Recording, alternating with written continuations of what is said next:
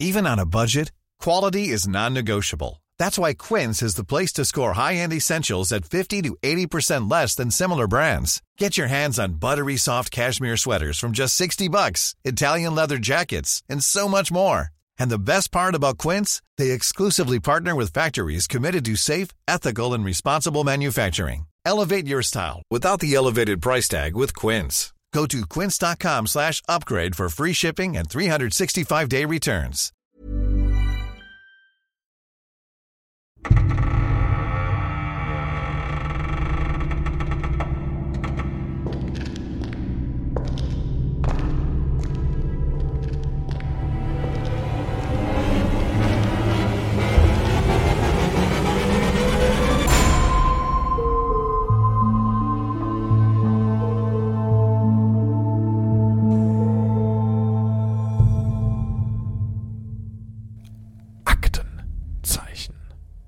Paranormal. Herzlich willkommen. Paranormal. Paranormal. Hallo Conny. Hallo Patrick, grüß dich, grüß euch da draußen an den Bildschirmen. Meine Kamera steht immer noch komisch. Ich habe Equipment bestellt. Es wird irgendwie besser. Ja. Ähm, ich, meine, meine, meine Kamera steht auf einer, ähm, das sage ich jetzt einfach mal, auf einer ähm, leeren Holy-Dose. Ja, aber ich habe auch so Link in angefangen. Bio. Ja, genau. Link im Bio, äh, ja, also es ist irgendwie komisch. Eigentlich sollte mein Telefon die Kamera sein, aber wir haben festgestellt, es funktioniert nicht, die friert ein. Wollt, aber wolltest du jetzt gerade etwa damit sagen, dass du die Holy-Dose, äh, dass sie eine Wiedergeburt erlebt hat als Kamerastativ? Ja, hat sie, hat sie. Wo wir beim Thema der heutigen Folge wären. Reinkarnation. Das ist ein sehr, sehr spannendes Thema. Absolut. Das ist sich auch viel und oft gewünscht worden. Reinkarnation sagt man ja auch Wiedergeburt, ne? Das ist so ein Glaube auch in verschiedenen Kulturen und Religionen und der besagt halt, dass die Seele nach dem Tod ja in einen neuen Körper wiedergeboren wird. Glaubst du Richtig. daran? Was ist deine persönliche Haltung? Ich finde das überhaupt nicht ausgeschlossen, aber ich habe nicht Ja. das Gefühl, dass mir das passiert ist oder dass mir das passieren wird oder dass ich irgendjemanden kenne. Also ich kenne halt niemanden faktisch, der mal erzählt hat, äh, früher war ich XY. So, das ist jetzt halt nicht, aber das heißt nicht, dass ich das für ausgeschlossen halte. Von Mhm. daher, ja, warum nicht? Also die Vorstellung von Re Reinkarnation, also der fortlaufenden Wiedergeburt der Seele, das ist halt ein sehr vielschichtiges Konzept, das muss man Ja. auch sagen. Das ist auch in vielen östlichen Religionen wie im Hinduismus, Buddhismus, Jainismus da tief verwurzelt und die Idee, die, die basiert auf dem Glauben, dass der Tod nicht das vollkommene Ende ist, ähm, zumindest vom individuellen Bewusstsein, sondern dass die Seele durch verschiedene Lebenszyklen wandert und dabei unterschiedliche Körper annimmt und sich kontinuierlich weiterentwickelt. Warum sie sich für das hier entschieden hat, möchte ich auch wissen. Es ist so, wie es ist. Es, äh, ja. muss da immer, ich muss da immer an die eine Stelle bei Friends, meiner absoluten Lieblingsserie, denken, wo Phoebe irgendwie sagt, äh, sie kann sich an so viele Sachen aus ihrem vorherigen Leben erinnern und Joey antwortet, ah, er findet es so schade, äh, er könnte das nämlich nicht und Phoebe antwortet, sagt dann darauf, das ist ja auch klar, dass du das nicht kannst, du bist brandneu. Verstehst Das, du? äh, ja, sein, ich. erster, sein erster Zyklus fand ich, fand ich sehr lustig. Ja, das äh, zentrale Element von Friends und auch äh, von dieser Reinkarnation des Glaubens, das ist ja das Konzept des Karma. Das besagt, dass unsere Handlungen in einem Leben direkte Auswirkungen auf unsere zukünftigen Ex Existenzen haben. Ja. Das Prinzip unterstreicht die Bedeutung ethnischen Handelns und die Verantwortung für unsere Taten. Ja. Also ist klar, ne, Karma. Ja? Ja. Es gibt auch die Vorstellung, dass Wissen und Erfahrung aus vergangenen Leben in die aktuelle Leben übertragen werden können, was manchmal in Form von sogenannten früheren Lebenserinnerungen zum Ausdruck kommt. Das ist halt schon krass. Diese Erinnerungen, also erstmal Karma finde ich auch eine spannende Sache, ist ja quasi das Prinzip von Mhm. wieder in den Wald hineinrufst, so kommt es auch wieder heraus. Ja, Ähm, ja, finde ich, finde ich sehr, also da, da bin ich auf jeden Fall dabei. So, ich glaube Mhm. schon, Karma existiert.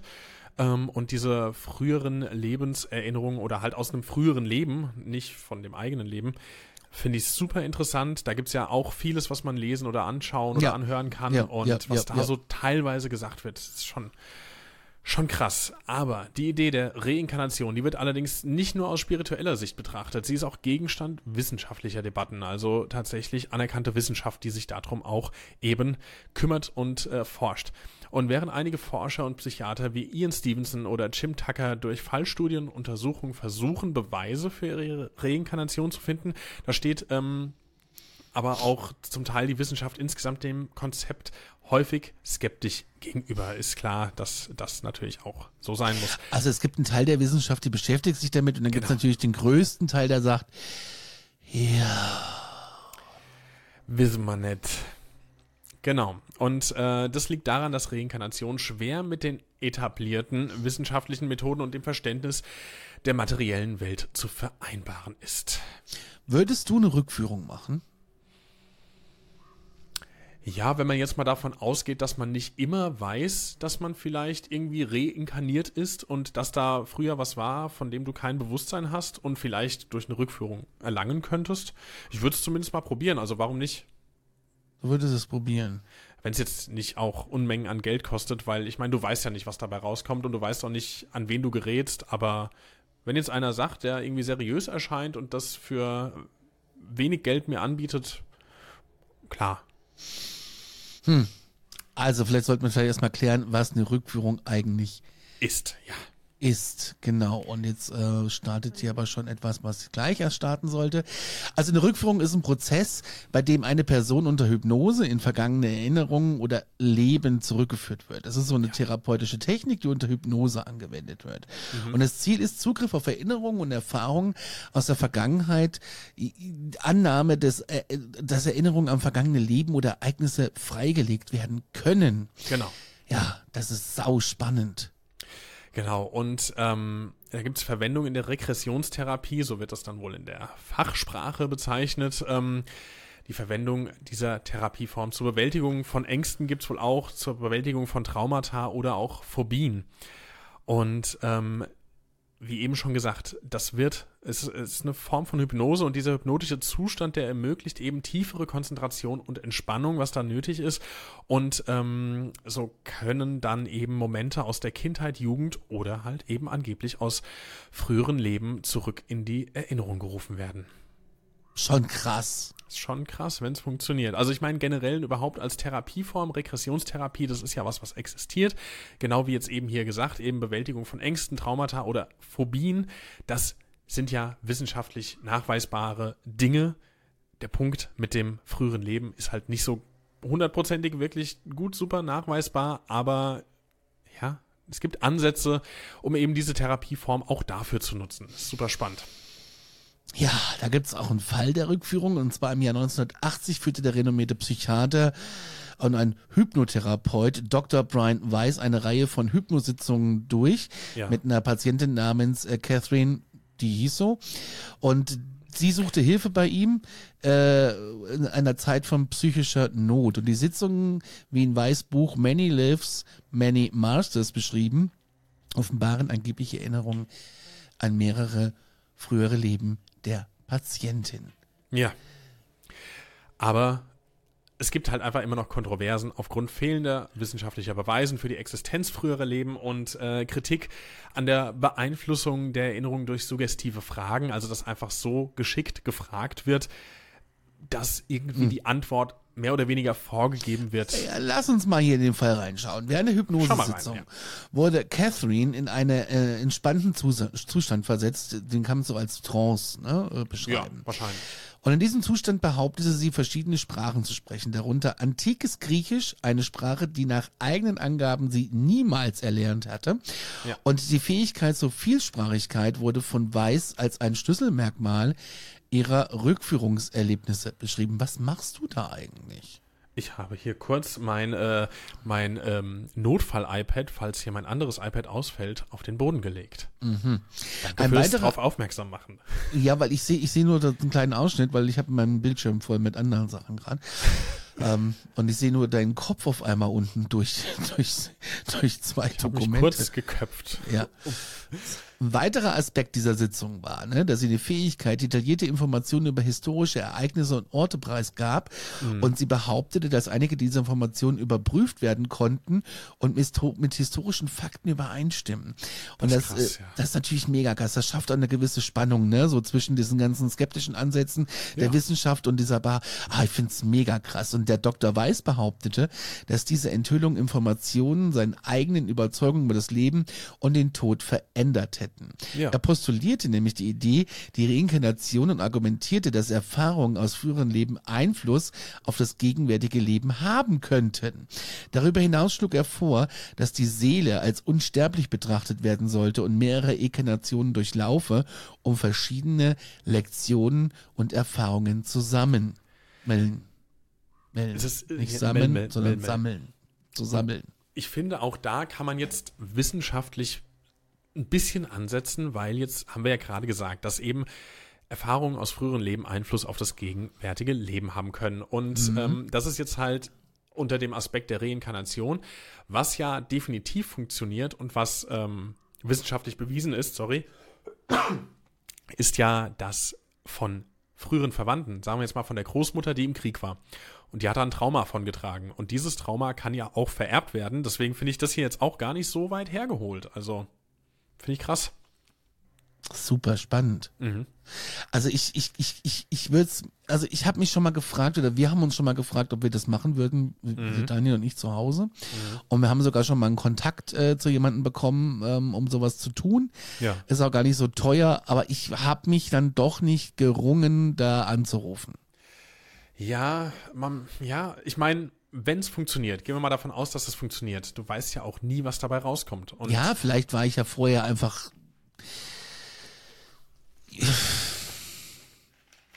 Aber wenn das so ist, ne? Also Ja. wenn du jetzt sagst, okay, du gehst jetzt als Seele aus dem Körper raus und dann gehst du ja, dann muss es ja irgendwo so eine Art Sammelpunkt geben.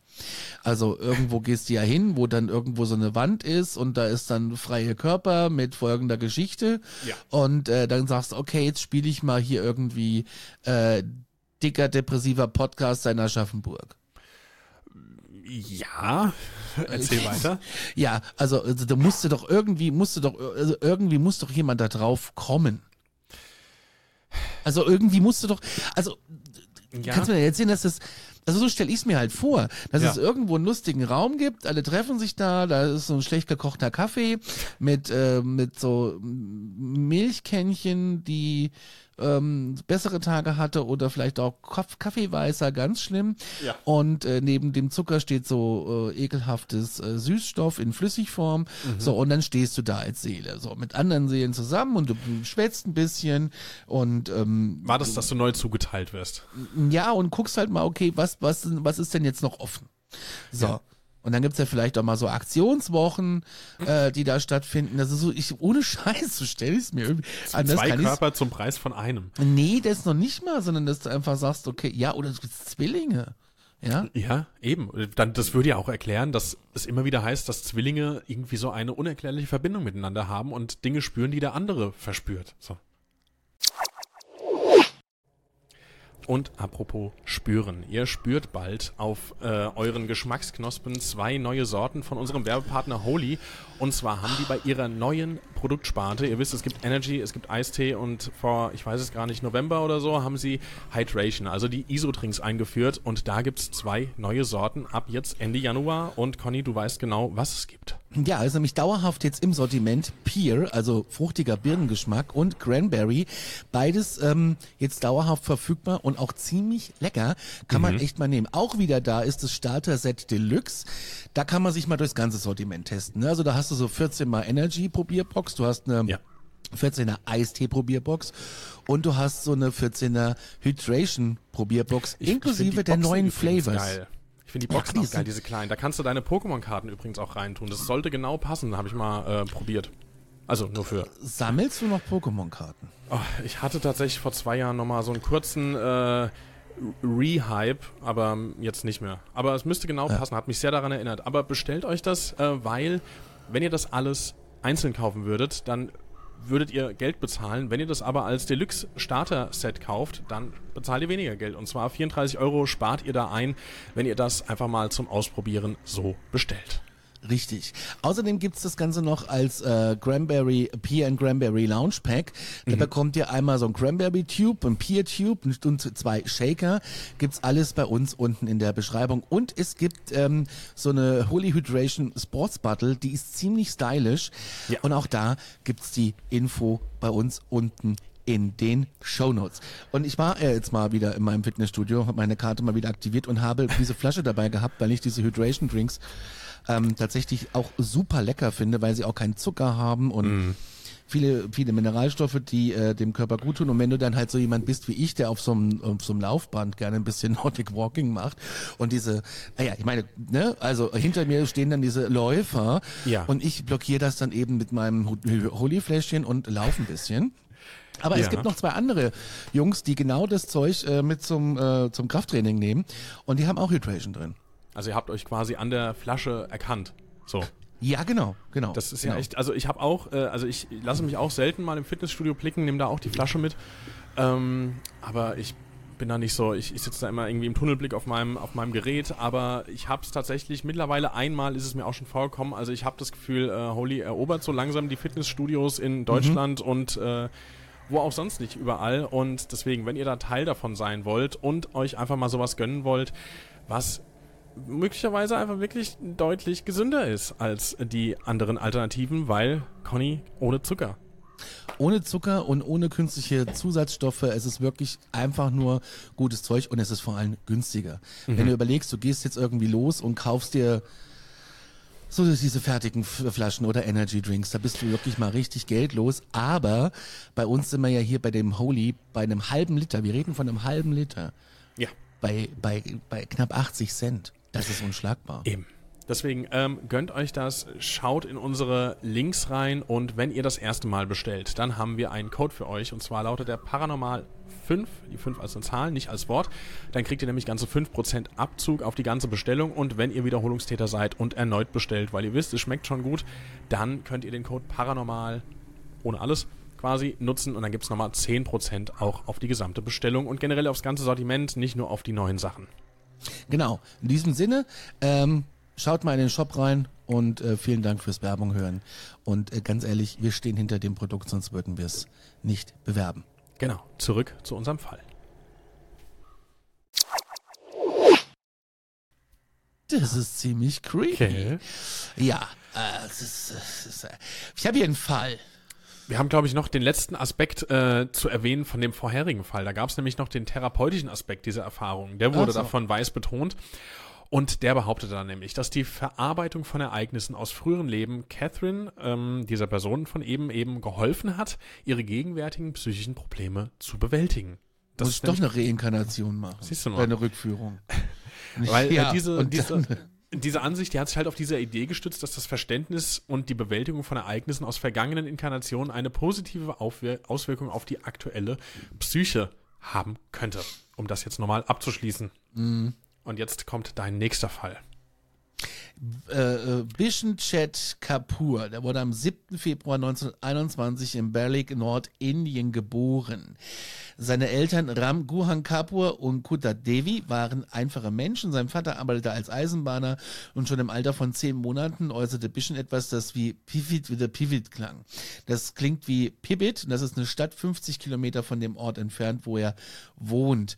Und das wurde später als Ort äh, halt dann auch so erkannt, auf den er sich bezog. Und in den folgenden Jahren begann der Junge Details aus seinem früheren Leben in Pribit zu erzählen. Und er behauptete in einem früheren Leben, äh, Laksim Neran gewesen zu sein, der Sohn eines wohlhabenden Landbesitzers. Und er sprach einen Onkel, äh, von einem Onkel namens Ha Naran, der später äh, als Laksims Vater sich herausstellte. Und die Eltern, die waren zunächst so skeptisch und versuchten seine Äußerungen so zu ignorieren, aber er ließ nicht locker. Er klagte über die Armut seiner Familie, verlangte nach Geld und besseren Lebensbedingungen und er beschwerte sich über das Essen, verlangte mehr Klamotten, teurere natürlich und Fleisch. Er trank heimlich Brandy und behauptete, daran gewöhnt zu sein. Ist auch schon ziemlich krass. Mit drei Jahren. Ja, das ist tatsächlich äh, nicht normal, zumindest. Sagen wir es mal so. Als er dann vier Jahre alt wurde, da führte sein, führte sein Vater ihn nach Birbit, um seine Behauptungen zu überprüfen. Er kannte viele Orte und Personen wieder, darunter seine alte Schule, das Haus seines Nachbarn und sogar sein angebliches Elternhaus. Er erkannte eine Fotografie von sich selbst und seinem angeblichen Vater. Er zeigte erstaunliche Fähigkeiten wie das Spielen äh, auf Tablas, ohne sie zuvor gesehen zu haben. Er erinnerte sich auch an eine angebliche Beziehung zu einer Frau namens Padma und an den Mord an einem Mann, den er aus Eifersucht erschossen haben soll. Das wird jetzt spannend. Tablas sind übrigens diese indischen Trommeln. Ja, kannst du das auch? Nee, habe ich noch nie in der Hand gehabt. Kannst du überhaupt trommeln? Äh, ja, Schlagzeug spielen. Ich, äh, also für, äh, kurzer Ausflug. Ich habe eine einzige Solo-EP, nennt man das im Fahrjargon, veröffentlicht. Da sind drei Songs drauf und da habe ich, abgesehen von den Streichern, habe ich da jedes Instrument, also auch das Schlagzeug drauf gespielt. Siehst du mal. Vielleicht warst du früher mal ein Punk. Vielleicht war ich früher. Äh, Rockstar. Nee, ich wollte gerade sagen Ringo Starr, aber der lebt ja noch. Der Besuch äh, bestätigte viele seiner Aussagen, einschließlich des Wiedererkennens von Orten und Personen. Er erkannte seine frühere Mutter, beantwortete ihre Fragen richtig und führte sie zu einem versteckten Familienschatz. Und das wiederum beeinflusste das Verhalten und die Überzeugung in seinem aktuellen Leben. Ja. Und äh, Bischen konnte dann später vor allem sich an den Mord erinnern, den er angeblich begangen habe. Und das spezielle Detail aus seinem früheren Leben blieb in dieser Erinnerung mega stark verankert. Das ist halt auch krass. Irgendwie dann, dann weißt du, in dir schlummert was, was früher mal ein Mörder war. Das ist jetzt auch nicht, äh, weißt du, das ist genau das, was du vielleicht in der Rückführung Ja. nicht erfahren möchtest. Oder vielleicht doch. Ich habe äh, gestern einen Artikel gelesen zur Recherche für neue Themen. Ja. Da ging es darum, inwiefern Geisteswesen, also Geister, Ethnitäten, Energien, whatever, äh, zur Aufklärung von Morden beitragen. Wenn es klappt, ist das äh, cool. Super spannend. Ja. Wow. Das glaube ich. Wir schauen uns einen weiteren Fall an. Und zwar ist das ein ziemlich krasser Fall, den äh, Professor Stevenson analysierte und der handelt von Sushit Lakmal Jayaratne aus Sri Lanka. Sehr schwierige Namen, die wir heute hier dabei haben. Und zwar Sushit, der wurde oder sie, boah, kann ich gerade nicht mal sagen, ähm, bei seiner steht hier, okay, ein Er ist es, äh, wurde 1969 in Colombo, Sri Lanka geboren und wuchs bei seiner Mutter, Großmutter, Tante und seinem Onkel auf. Seinen leiblichen Vater, den lernte er nie kennen und schon als Kleinkind zeigte er ungewöhnliche Ängste vor Lastwägen und Polizisten. Etwa zwischen anderthalb und zwei Jahren, da begann Suchit von einem früheren Leben zu erzählen, in dem er als Gorakana Sami lebte. Er hatte eine Furcht vor Lastwagen und verlangte, Achtung, auch hier wieder, nach Alkohol und Zigaretten.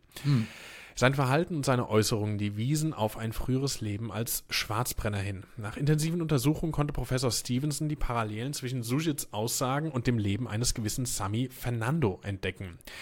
Dieser Sami, der wurde 1919 geboren und lebte in Gorakana, Sri Lanka.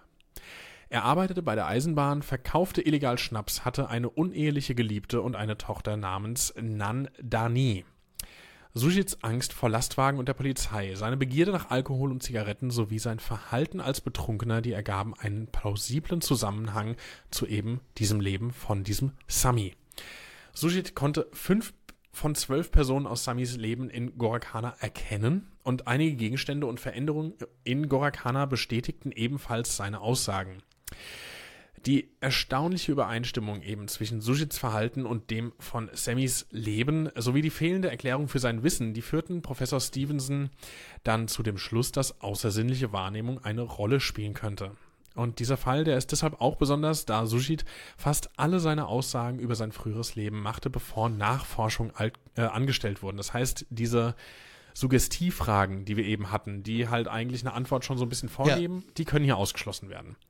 Zudem stimmten 16 von ursprünglich aus, äh, aufgezeichneten 41 ein, äh, Aussagen damit überein und Stevenson konnte diesen Fall selbst vor Ort untersuchen, wodurch er eine gründliche Analyse durchgeführt hat. Ich meine, gut, 16 von ursprünglich aufgezeichneten 41 Aussagen stimmten überein. Das ist jetzt nicht, nicht mal die Hälfte, muss man dazu erwähnen. Ja, ist keine gute Quote, aber es ist schon Trotzdem gut. krass, ja. Für das Alter, ja. Ja, total. Also, wie gesagt, wir haben so ein paar Fälle hier für euch, die gehen wir jetzt schön durch mit euch. Ja. Fall Nummer drei. Kathy war erst 16 Jahre alt, als sie im März 1978 in Chicago, USA, ihren äh, unehelichen Sohn äh, James zur Welt brachte. Der Vater des Kindes, ja, der war nicht in ihrem Leben vorhanden und Kathy zog in eine eigene Wohnung und brach ihre Highschool-Ausbildung ab, um sich ganz auf den James zu konzentrieren. Er war ein süßes Kind mit blonden Locken. Ja. Und wurde dann zu Thomas Gottschalk und den Rest. Nein, Quatsch. Kurz nachdem James mit 16 Monaten das Laufen lernte, bemerkte Kathy, dass er hinkte. Eines Tages stützte er im Wohnzimmer und konnte nicht mehr aufstehen. Der Arzt stellte einen Beinbruch und einen Knoten über seinem rechten Ohr fest. Untersuchungen zeigten, dass James an einem aggressiven ja, Neuroblastom litt, einer oft tödlichen Krankheit bei kleinen Kindern. Und Kathy war natürlich am Boden zerstört. ja. Eine Reihe von Behandlungen mit Strahlung und Chemotherapie begann und Kathy weigerte sich, den Tod ihres Sohnes zu akzeptieren und kümmerte sich liebevoll um ihn in der Hoffnung auf Besserung. Aber James Zustand, der verschlechterte sich. Er konnte nicht mehr richtig essen und musste intravenös ernährt werden.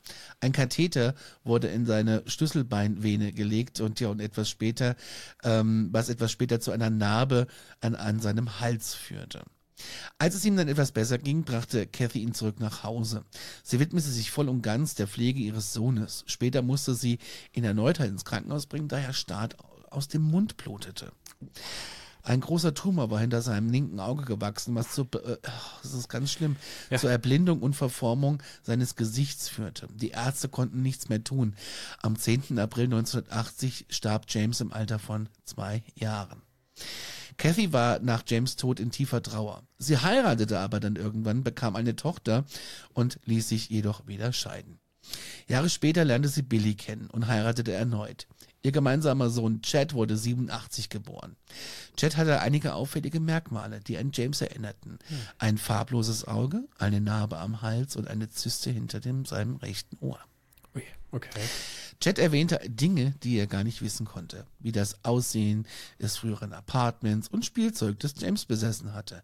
Er bat immer darum, zu dem anderen Haus zurückzukehren. Als er vier Jahre alt war, sagte er, habe erst eine Operation über dem Ohr gehabt. Und diese Informationen, ja, die sind natürlich mehr als rätselhaft und überraschend. Aber zutreffend, offensichtlich. Super creepy. Frage ich mich auch, wie du dann damit umgehst als Mutter, weil diese Trauer, die hattest du ja trotzdem, aber dann hast du das Gefühl. Die hast du auch weiter. Ja, ja, eben. Aber du hast dann trotzdem plötzlich das Gefühl, Dein Kind ist ist wieder, wieder da. Ja. Ich, Das ist doch extrem unvorstellbar. krass. Ja. Wir schauen mal äh, eine kleine Seltenheit auf diesem Kanal hier, ein Fall aus Deutschland. Und zwar der Carsten. Der wurde 1997 geboren und ähm, zu dem Zeitpunkt dieses Berichts war er 15 Jahre alt. Hier steht, ist heute 15 Jahre alt, ist er jetzt natürlich nicht mehr. Ähm, seine Äußerung im Alter von drei Jahren, also im Jahr 2000, äh, da fragte er seine Mutter während eines Besuchs bei seinem Vater in Echwege plötzlich folgendes. Wo- Vor allem Eschwege ist unweit von Kassel, Ja, meine stimmt. Heimat. Ja. Stimmt. Wo ist Tante Toni? Die Mutter, die wusste nichts von einer Tante Toni und Carstens Vater, der erklärte dann jedoch, dass Tante Toni die Lieblingstante seines eigenen Vaters, also von Carstens Opa väterlicherseits war. Und dieser war am 16. März 76 plötzlich an einem Herzinfarkt gestorben. Tante Toni, die ist bereits schon im Jahr 69 verstorben. Die Eltern, die versicherten, dass sie zuvor nie über diese Tante gesprochen hatten. Und Carstens Vater, der hatte eine enge Beziehung zu seinem eigenen Vater, war über dessen Tod auch dementsprechend natürlich traurig. Eines Tages da begleitete der junge Carsten seinen Vater auf einen Spaziergang, bei dem sie Häuser besichtigten, die der Vater möglicherweise kaufen wollte. Plötzlich, da sagte Carsten, Papa, mach keine Schulden. Der Vater war erstaunt, woher sein Sohn wusste, was jetzt überhaupt Schulden sind, und er fragte, wo er das denn aufgeschnappt hätte. Die Antwort kam prompt. Von Opa, hinter dem Busch. Dies passte zur Lage von Carstens Großvaters Grab. Auf dem Weg zum Friedhof, wo Carstens Großvater in einem Familiengrab bestattet wurde, bemerkte Carsten selbst, als er noch ein Kleinkind war, plötzlich, ich bin doch schon wiedergekommen, hat er da wohl gesagt. Da hat er noch äh, hinzugefügt, ich bin doch schon 20 Jahre tot. Carstens Großvater war tatsächlich bereits seit 23 oder 24 Jahren tot zu diesem Zeitpunkt. Und während eines Spiels im Hausflur, als Carsten etwa drei oder vier Jahre alt war, da sagte er völlig unerwartet zu seinem Vater, weißt du, dass ich eigentlich dein Vater bin? Gott. Der Vater war verblüfft Oh Gott, und oh Gott, oh Gott, nahm oh die oh. Äußerung aber sogar ernst. Im Gegensatz zu den meisten äh, Eltern hier wahrscheinlich, äh, die das irgendwie abgetan hätten oder einfach halt eben nicht ernst genommen hätten. Und äh, dieses Verhalten des Vaters, das war durch zwei Träume aber bedingt. Und zwar, die hatte er, als äh, seine Frau mit Carsten schwanger war. In einem dieser Träume, da wurde ihm gesagt, er könne nun das Geld ausgeben, das sich im Geldbeutel seines verstorbenen Fa Vaters befand. Und den hatte er als Erinnerungsstück aufbewahrt. Obwohl der Vater keine Literatur über Reinkarnation gelesen hatte, hielt er die Möglichkeit der Wiedergeburt für realistisch. Er betonte jedoch, dass er mit seinem Sohn niemals über dieses Thema gesprochen hat. Ja, Carstens Mutter, die war da ursprünglich eher so der skeptische Part ähm, gegenüber dieser Idee einer möglichen Wiedergeburt ihres Schwiegervaters. Sie äh, hat damals gesagt, dass ihr das Ganze unheimlich war. Carstens Großvater, der kaufte ein Dreiviertel Jahre vor seinem unerwarteten Tod einen Ford Taunus, ein Auto, äh, kenne ich jetzt nicht mehr, Conny, du hast vielleicht Bilder vor Augen oder auch nicht. Ja. Und ähm, auf den war er sehr stolz damals. Und als Carstens Vater erwähnte, er könnte das alte Auto verkaufen, da behauptete Carsten plötzlich, dass dieses Auto ihm gehöre. Damals war Carsten so ungefähr zwischen drei und fünf Jahre alt, hatte vermutlich noch keinen Führerschein, würde ich jetzt mal an dieser Stelle behaupten. Nee. Und ähm, ja, beim Familienbesuch, da erhielt die Familie Fotos von der Mutter von Carstens Großvater. Auf den Bildern, da waren sechs Geschwister im Alter von etwa 14 bis 18 Jahren zu sehen. Als Carsten dann diese Fotos das erste Mal sah, da sagte er auf einmal zu einer der Frauen auf den Fotos, schau mal, da ist meine Mama. Carsten war damals gerade, ja, so etwas über zwei Jahre alt. Seitdem erkennt auch Carstens Mutter an, dass ihr Sohn sich als die Wiedergeburt seines Großvaters wohl fühlt. So steht's hier zumindest, weil ob das jetzt nur ein Fühlen ist mit all den Informationen, die er weiß. Hm. Als Carsten noch so klein war, dass er nicht sprechen konnte, zeigte er auf einem Spaziergang in Echwege immer wieder auf ein Haus und sagte, da, da. Dieses Haus war das seiner Urgroßmutter. Es gab keinen Grund, das dem Kleinkind zu erklären, und es ist unwahrscheinlich, dass Carsten die Bedeutung verstanden hätte, wenn man es ihm gesagt hätte. Während Carsten im Kinderwagen lag, da fuhr sein Vater mit ihm zum Grab seines Großvaters. Dort angekommen, fing Carsten an zu weinen. Der Vater bewegte den Kinderwagen etwa fünf Meter weit weg vom Grab und Carsten hörte prompt wieder auf. Doch als der Vater den Kinderwagen wieder zurück zum Grab schob, da begann das Weinen erneut. Das Muster, das wiederholte sich dann insgesamt drei oder vier Mal. Ja, ist die Frage, könnte es sein, dass Carsten nach seinem Tod im früheren Leben das Grab aufgesucht hatte und nun unbewusst daran erinnert wurde? Und äh, bis zum Alter von sechs Jahren, da hörte er immer wieder ein bestimmtes Lied von, Achtung, Roland Kaiser.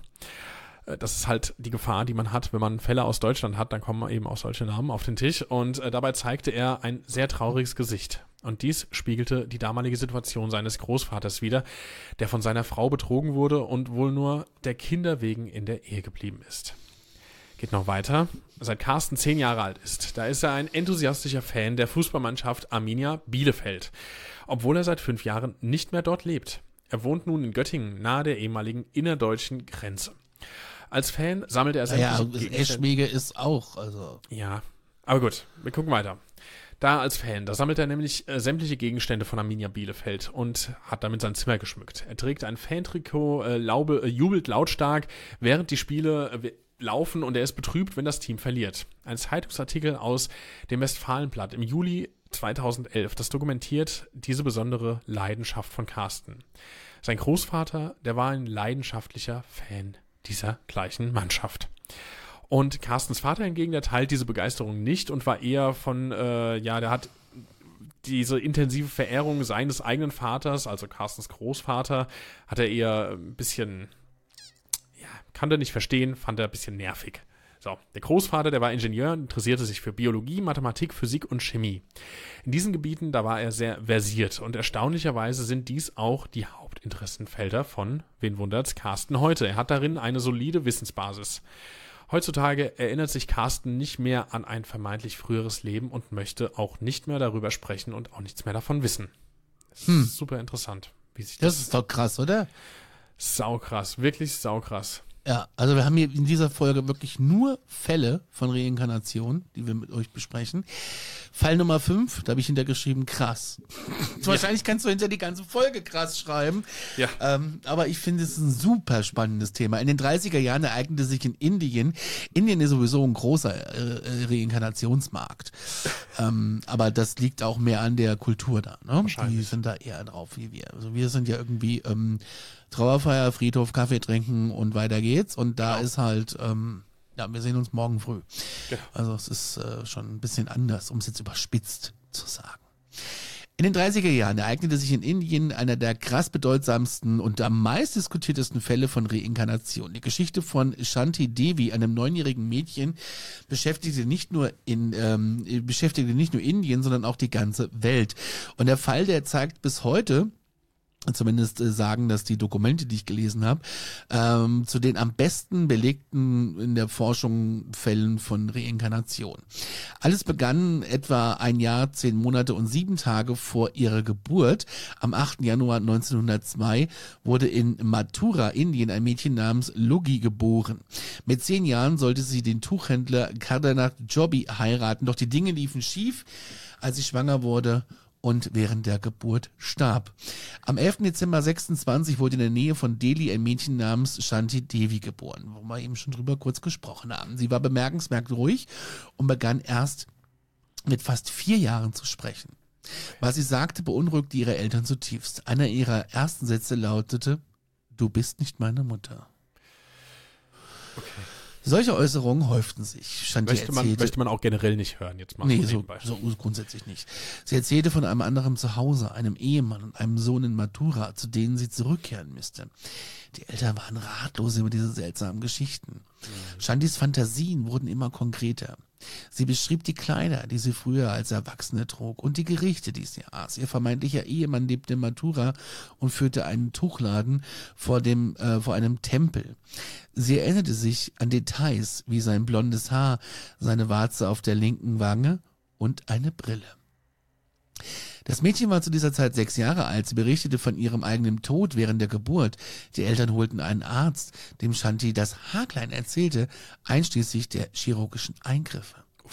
Die Eltern vermuteten psychische Probleme und versuchten ihre Fantasien zu unterdrücken. Schließlich sprach Shanti mit einem entfernten Verwandten, einem Lehrer.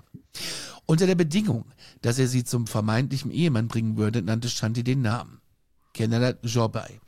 Der Lehrer fand ihn tatsächlich und schrieb ihm einen Brief mit all den Details, die Shanti wusste. Er antwortete sehr bald. Er bestätigte, dass seine verstorbene Frau Logi hieß und viele der genannten Informationen richtig waren. Das ist doch creepy. Ein Treffen wurde organisiert, an dem äh, Kananath Jobi mit seinem zehnjährigen Sohn Navnet und seiner neuen Frau das Elternhaus von Shanti Devi besuchte. Beim Anblick des Sohnes brach die neunjährige Shanti in Tränen aus, umarmte ihn herzlich und weinte eine Stunde lang, was, sie für sehr, was für sie sehr untypisch war. Sie erkannte auch ihren Ehemann sofort und sagte ihrer Mutter, ich habe dir gesagt, dass er eine Warze auf der linken Wange hat. Abends schlug Shanti vor, gefüllte Kartoffeln um für Kürbispandas zuzubereiten, da dies das Lieblingsessen ihres Mannes war. Er war erstaunt, dass das stimmte, weil, also weil es stimmte. Später am Abend hatten er und Shanti ein intimes Gespräch über das vergangene Leben, bei dem Shanti alle Fragen beantworten konnte.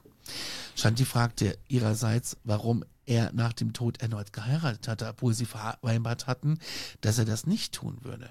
Ah. Er war zu Tränen gerührt und war sich sicher, dass es sich um seine, dass es, dass das, dass das Mädchen da seine verstorbene Frau ist. Hey, ist das nicht creepy? Das ist halt, ja, das ist unvorstellbar. Also stell dir einfach dieses Gespräch vor. Was, was geht dir durch den Kopf? Das kann man überhaupt nicht verarbeiten. Das kannst du nicht.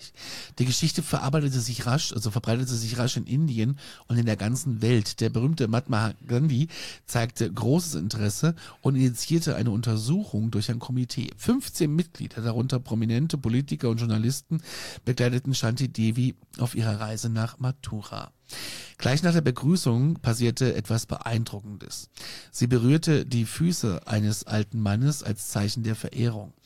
Obwohl sie ihn nie zuvor gesehen hatte, erkannte sie äh, in, in ihm Kadems älteren Bruder, also ihren Schwager. Alle Anwesenden waren sprachlos. Auf dem Weg zu ihrem früheren Haus beschrieb sie die Veränderungen in der Stadt und äh, das ist natürlich krass, ne? Wenn du Mhm. irgendwie weißt, oh ja, das ist aber hier, das war früher aber roter Backsteinpflaster, was sie da gelegt haben, ne? Und Ja, seit wann das. sind denn hier Straßenlaternen so? Ja, Ja. also wer hat denn hier die Hecke geschnitten? Also das ist schon echt heftig. Im Haus konnte sie Fragen, die die Kommission über die äh, das Haus hatte, halt im Detail beantworten. Wie die Lage der Zimmer war, den alten Brunnen, der unter der Steinplatte verdeckt war. Sie konnte sogar die Stelle finden, wo das Geld versteckt war. Krass. Die Mitglieder des Komitees waren tief bewegt von Shantis Gefühlen für die Verwandten und äh, ja, von ihrem früheren Leben. Besonders für ihre damaligen Eltern hatte, das eine immense, hatte sie eine immense Zuneigung und es fiel sich schwer, sich von ihnen zu trennen. Sie verstarb im Alter von 61 Jahren im Jahre 87. Hunderte Forscher haben ihre Geschichte überprüft. Obwohl es immer Kritiker gab, die Zweifel äußerten, sind die meisten aber davon überzeugt, dass sie tatsächlich wiedergeboren war. Tja, wenn du es vor allen Dingen auch nicht widerlegen kannst, wenn es so viele Übereinstimmungen gibt, was, was willst du noch sagen? Ja. Ich habe, äh, es ist Halbzeit hier in dieser Show und Ja. ähm, ganz kurz. Sie haben Post. Oh, Und äh, jetzt mach mal die Ohren auf, mein Ja, Lieber. Äh, wir haben jetzt hier ganz kurz äh, fünf Minuten eine Sprachnachricht zum Thema. hau raus. Die haben wir jetzt mal raus. Dann versuche ich mal in aller Kürze dir meine Rückführungserfahrung zu berichten. Ich bin aber nicht so sicher, ob das was für den Podcast ist. Also das ist jetzt auch so bestimmt 15 Jahre her. Ich war Anfang 20, habe studiert, hatte ein gutes Leben. Ähm, meint, ich bin viel feiern gegangen und ähm, hatte viele Freunde, habe mich aber auch immer so ein bisschen interessiert für ja, so Sachen abseits des Mainstreams. So, ähm, Reiki war irgendwie ein Thema und ja, auch so, so, ich hatte eine Kollegin, die war Geistheilerin, das hat mich sehr interessiert. Und in diesem Kontext bin ich dann auch irgendwann auf eine Rückführung äh, gekommen, habe dazu viel recherchiert und wollte es unbedingt machen. Ähm, habe dann auch jemanden gesucht, wo ich dann relativ sicher war, dass das gut funktionieren kann. Ähm, war aber unsicher, weil ich immer dachte, ähm, ich tue mir schwer mit Entspannung und so weiter und ich dachte immer, ich bin bestimmt nicht hypnotisierbar. Ja, stellte sich als falsch raus, bin ich doch und ähm, ich habe auch Hypnose mir, ich denke, wir haben ja alle immer so eine Kinovorstellung vom, vom Leben. So Sachen brauchen so Special Effects und es muss irgendwie so super besonders sein. Aber ähm, dieser, ähm, dieser hypnotische Zustand, sagt man das so, ähm, das ähnelt eher so einem meditativen Zustand, also für mich in, in diesem Fall. Und ist so, ja, kommt so ohne sämtliche Special Effects raus. Und in der Rückführung, ich bin da auch ohne besondere spezifische Frage reingegangen, ähm, habe ich dann Sachen gesehen, die mir bekannt vorkamen, aber ich glaube einfach, weil der Geist einem Sachen so zeigt, wie man sie ja auch erkennen kann. Ähm, und ich habe nicht irgendwie gesehen, ob, ob ich jetzt auf dem Scheiterhaufen verbrannt wurde oder was auch immer, sondern also so, ich, ich habe zum Beispiel Kopfsteinpflaster gesehen und an dem Hof meiner Oma gab es auch so ein Kopfsteinpflaster. Also ich glaube, dass es immer so ähnlich, ähnliche Sachen einem gezeigt werden. Und ich glaube, dass es auch nicht zu weit in der Vergangenheit liegt, was ich so gesehen habe. Und zwar habe ich gesehen, ja, wie aus den Augen, wie, wie aus meinen Augen, aber ich war ein anderer Mensch. Das ist so schwer zu beschreiben. Und ich wusste, dieser andere Mensch ist krank. Es ist ein junger anderer Mensch. Ich konnte gar nicht so genau jetzt weiblich oder männlich. Ich hatte eher so das Gefühl männlich, aber ähm, weil ich ja jetzt weiblich bin, glaube ich, äh, wäre mir männlich irgendwie zu fremd gewesen ähm, und war irgendwie sehr krank und konnte nicht gehen. Ähm, und hat sich, also dieses, dieses Gefühl der Verzweiflung, dass andere ähm, gehen und spielen und rennen können. Und ich selbst in diesem Fall das nicht kann, ähm, dieser Neid und, und dieses Verzweifeltsein und dieses Wissen, das wird niemals anders sein, das war wiederum was, ähm, was ich später, also sehr viel später, ähm, mitgekriegt habe, dass ich das schon oft in meinem jetzigen ganz normalen Leben gefühlt habe und nie wusste, woher. Wie gesagt, also mir ging es super, ne? ich hatte ein tolles Leben, aber man, man könnte schon sagen, immer zwischendurch gab es immer mal so, so depressive Tage. Ich glaube, das hat ja in dem gewissen Sinne jeder mal. Aber da ist mir aufgefallen, dass das gar nicht von jetzt und von mir und von hier kommt. Und mir ist seitdem schon häufiger in meinem Leben aufgefallen, dass ich manchmal so Emotionen habe, die gar nicht jetzt von mir kommen. Das ist jetzt gar nicht meins. So, es fällt total schwer, äh, darüber zu reden und das so zu versuchen, verständlich zu erklären. Ähm, ich glaube einfach, dass, dass wir da eh schon viel bestimmt von sind, ob das jetzt Sachen sind, die aus unserem Umfeld kommen. Ähm, dass wir diese Stimmung, eine schlechte Stimmung oder so, nimmt man ja sofort wahr, wenn man in den Raum kommt. Ähm, und dass wir uns die vielleicht, oder dass ich mir zumindest die oft anziehe, als das ist meine schlechte Stimmung, ist es aber gar nicht. Und so eine sehr, sehr ähnliche Erfahrung ähm, habe ich durch diese Rückführung gemacht. Und es hat mir auch so ein bisschen die Augen dafür geöffnet, finde ich. Und jetzt bin ich ähm, oder seit vielen Jahren sehr viel im, im Yoga-Kontext unterwegs. Und was die zum Thema Rückführung, naja, was heißt zum Thema Rückführung, vergangene Leben halt so sagen, finde ich auch sehr, sehr interessant. Ähm, es ist ja da weit verbreitet, ähm, der Glaube an die Wiedergeburt. Und es ist zum Beispiel auch so, dass es heißt, man wird mit bestimmten Vorprägungen, mit bestimmten Samskara geboren, ähm, die auch an der Konstellation der Sterne und so weiter, aber unter anderem auch ähm, an den vorherigen Leben hängen, diese Vorprägungen. Und als ich da mal irgendwie, hatte ich auch so einen Talk gehört und da wurde dann der, der Swami, der diesen Talk gehalten hat, gefragt, ähm, auch bezüglich, warum man nicht mal gucken möchte in die vergangenen Leben, warum das nicht ähm, so gut war. Und die Antwort des Swami hat mir sehr, sehr gut gefallen. Er hat nämlich gesagt, du kannst doch nicht mal die Probleme in diesem Leben handeln, ja, warum willst du dich mit den Problemen des vergangenen Lebens auseinandersetzen? Ja, das die paar Worte zum Schluss fand ich auch ähm, eine richtig gute Antwort irgendwie. Und äh, ich hoffe, es war ein ganz klein bisschen verständlich, was ich hier so dahergestammelt habe. Liebe Grüße. Absolut verständlich, absolut krass. Ich glaube, nachvollziehbar ist nochmal was anderes, weil äh, verständlich und nachvollziehbar sind ja zwei verschiedene Paar Schuhe. Und ja. gerade was du jetzt sagst mit ähm, den Emotionen, die du dir nicht erklären kannst, dass die plötzlich da sind, das ist verständlich erklärt, aber für uns, die das nicht kennen, glaube ich, total schwierig nachzuvollziehen, äh, wie sich ja. das anfühlen könnte. Aber heftige Story und vielen Dank für deinen Bericht. Krass, ne? Mhm. Wahnsinn. Wir machen weiter mit Fall 6. Und zwar geht es um eine Mutter, die zurückkommt. Mhm. Das ist die Story von Jenny Cockell. Und die ist krass und eben auch bewegend. Das Ganze geht zurück bis zum Oktober, 24. Oktober 1933 und wir sind in Irland. Da verliert die 35-jährige Mutter Mary Sutton nach der Geburt ihres achten Kindes im äh, Rotunda Hospital in Dublin ihr Leben. Ihre Kids, die müssen bei einem gewalttätigen und ähm, ja, saufenden Ehemann zurückbleiben, der kein Geld für die Familie übrig hat. Die Zukunft ihrer Kids, die beunruhigt Mary bis zu ihrem Tod, der ja viel zu früh kam. Dann, aber ganze 21 Jahre später, wird in England ein Mädchen namens Jenny geboren. Sie wächst in einer zerrütteten Familie auf und hat auf sonderbare Weise Verbindung zur verstorbenen Mary. Seit sie klein ist, bekommt sie Bilder aus dem Leben einer Frau namens Mary eben in den Kopf. Und Jenny hm. ist sich sicher, dass ähm, ja, sie auch so heißt. Mit der Zeit werden die Bilder konkreter. Sie sieht Momente aus Marys Leben, die sowohl glücklich als auch bedrohlich sind. Krass. Sie erinnert sich daran, wie Mary im Krankenhauszimmer starb und wie sie ihren eigenen Körper von oben sah, während ein Priester am Bett betete. Jenny spürte Marys Verzweiflung, ihre Kinder auf sich allein gestellt zurücklassen zu müssen. Langsam, da wird ihr klar, dass sie selbst diese Mary gewesen sein muss.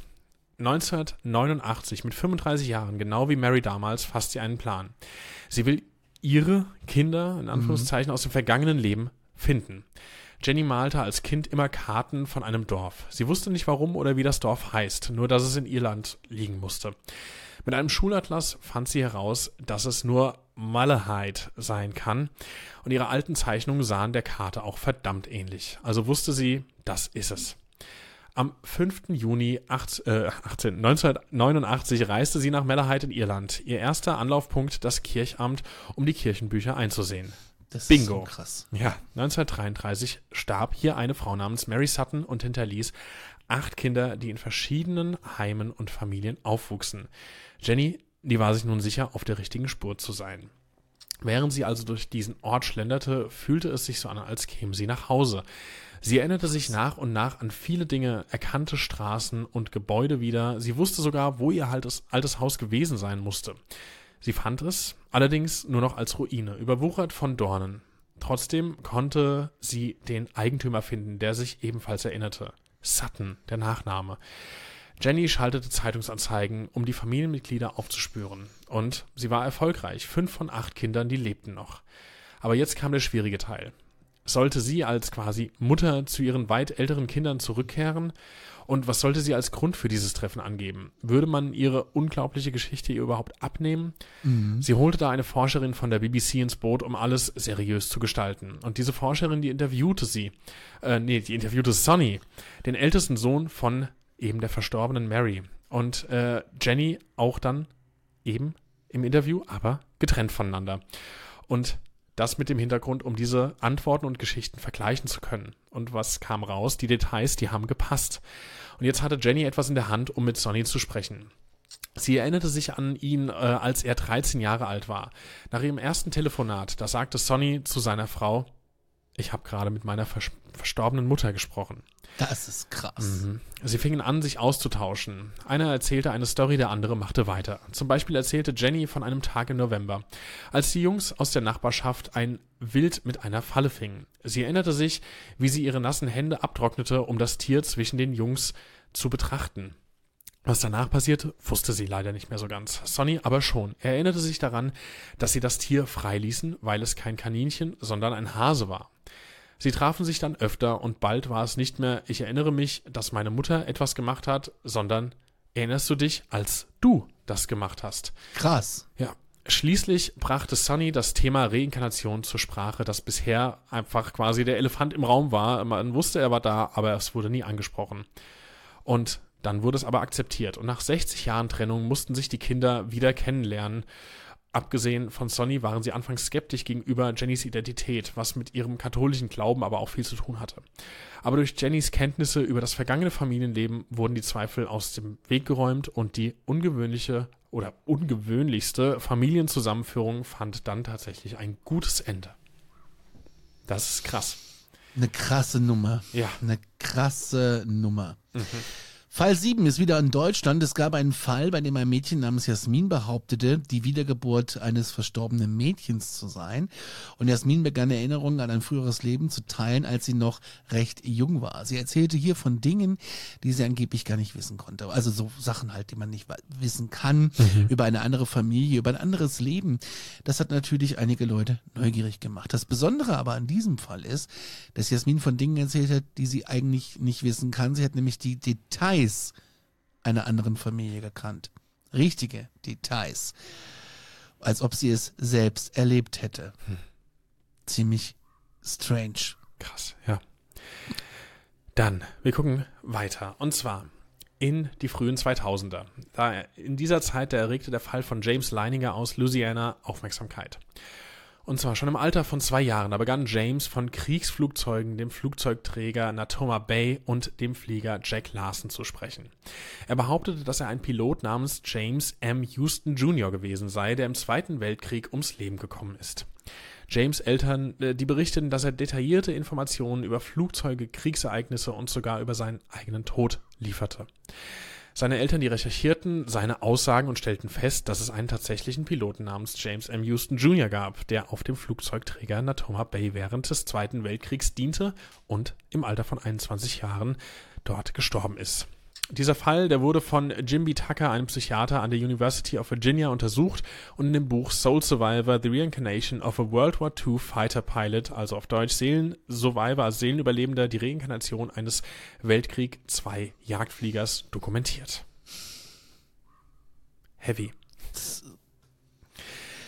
Ich finde es, ich finde es, oh, es ist halt einfach, du kannst, also die Fälle sind ja dadurch so krass, dass sie Sachen berichten, die dann quasi nachgeprüft werden können und das sind Dinge, die sie eigentlich nicht hätten wissen können. Das ist ja genau der Kernpunkt, warum das Thema so krass ist.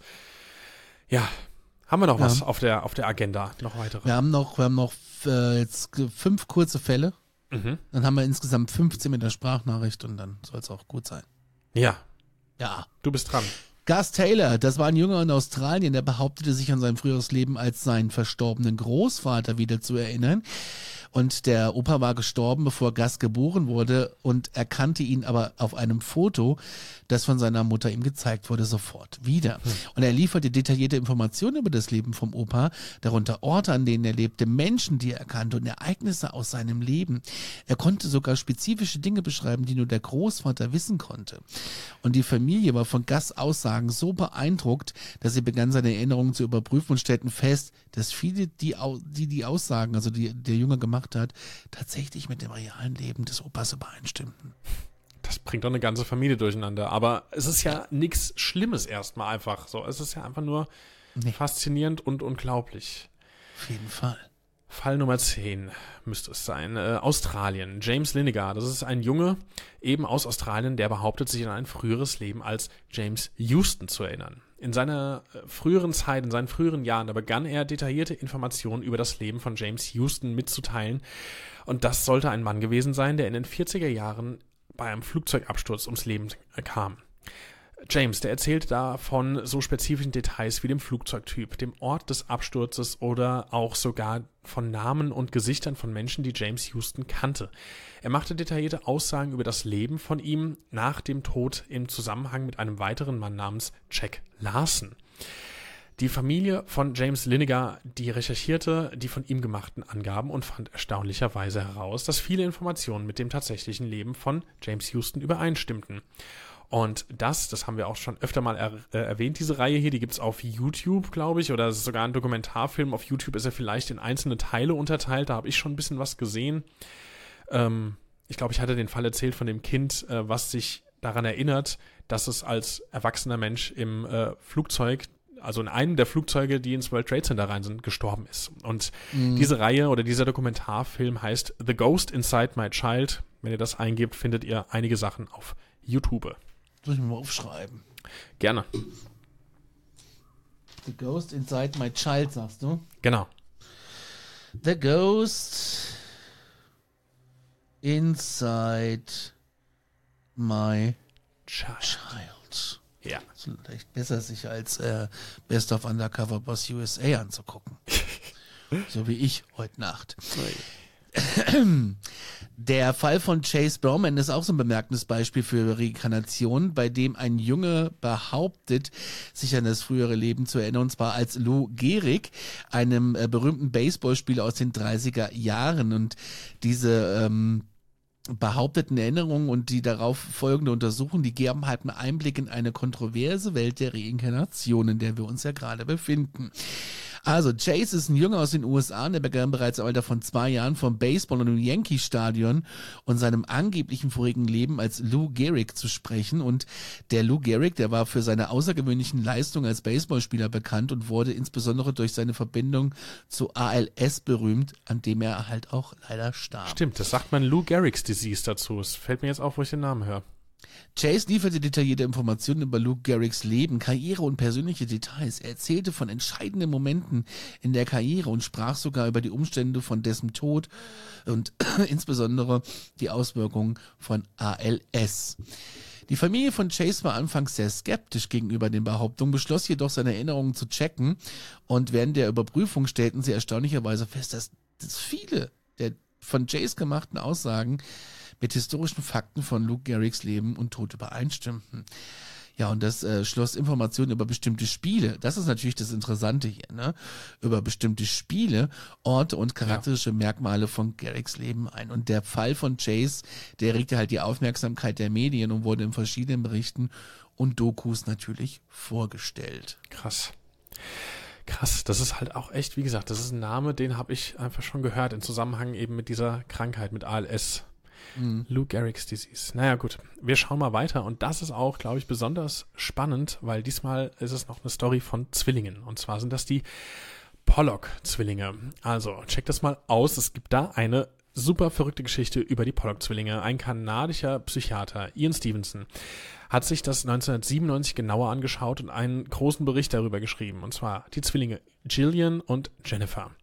Oder Gillian, weiß nicht. Äh, Gillian Anderson von Akte X, spricht man so aus? Du weißt Gillian. Gillian, okay. Gillian Würde und ich- Jennifer. würde ich tippen, ja. Die wurden am 4. Oktober 1958 geboren. Krass, zwei Tage vor meiner Mama, aber das ist jetzt egal. Ähm, das Verrückte, ihre Eltern, John und Florence Pollock, die hatten schon mal zwei Kinder, Joanna und Jacqueline. Oh, ich glaube, den Fall kenne ich sogar, habe ich schon was davon gehört. Das ist super spannend. Ähm, genau, und diese Kinder, diese Joanna und Jacqueline, die da eben schon mal waren, die sind bei einem Autounfall gestorben, bevor eben diese Zwillinge aber zur Welt kamen.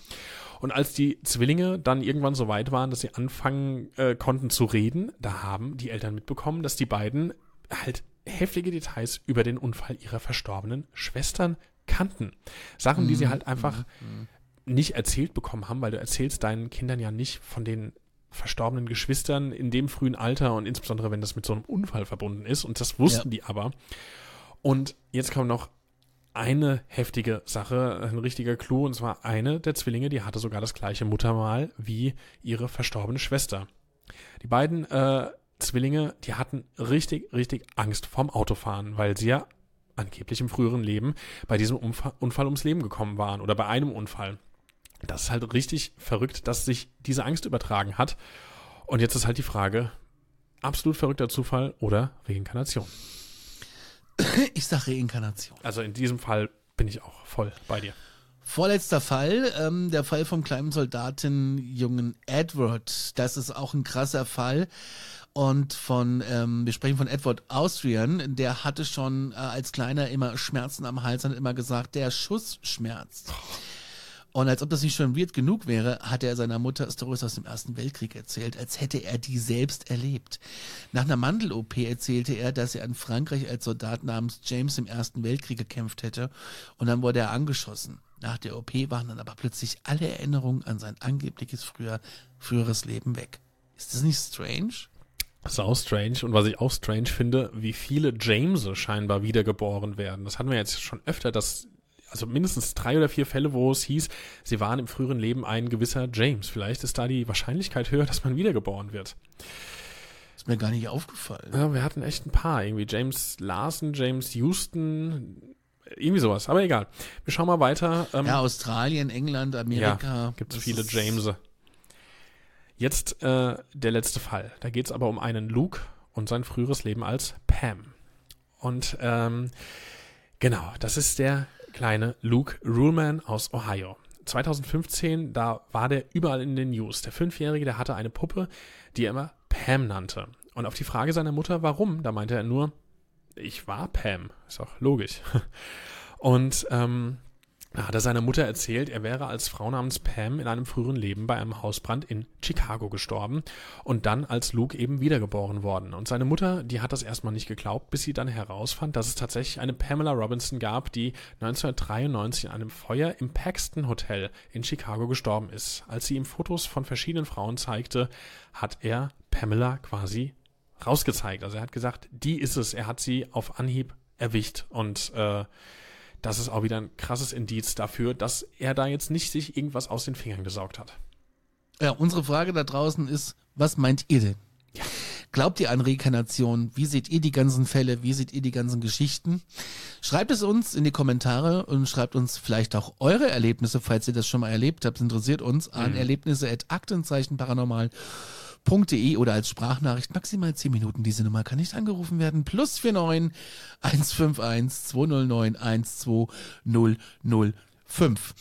Wenn ihr diesen Podcast unterstützen wollt, dann könnt ihr das gerne tun mit einer Patreon-Mitgliedschaft, geht ab drei Euro los. Oder eben, wenn ihr uns über unsere Links im Linktree ähm, die dort beworbenen Produkte kauft, da geht, geht auch ein bisschen was in unsere Kaffeekasse. Oder wenn hier mal eine andere Werbung eingespielt wird, auch hier nochmal der Hinweis, weil es einfach äh, immer noch Leute gibt, ich habe selbst dazu gehört, die das nicht wissen, wenn ihr eine eingespielte Werbung, die davor, mittendrin oder danach kommt, hört, und zwar für nur fünf Sekunden, dann wird die als gehört gewertet und da haben wir dann was von und können weiter hier einen schönen, schnuckligen kleinen Podcast für euch weiter betreiben. Und das wäre schön, weil wir machen das sehr gerne. Richtig.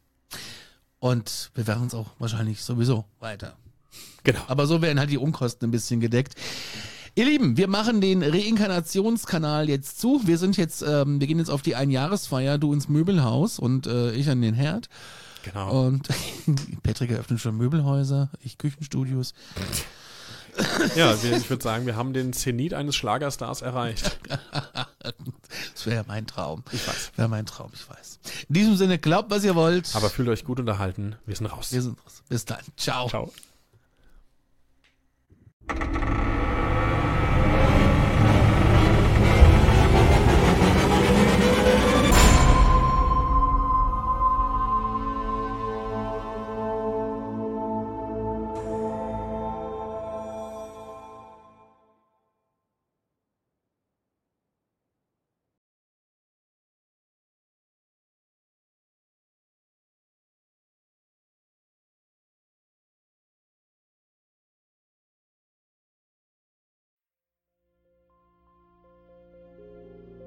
Mein letzter Fall hat mich auf einen Berg geführt, wo man den Schädel einer jungen Frau gefunden hat.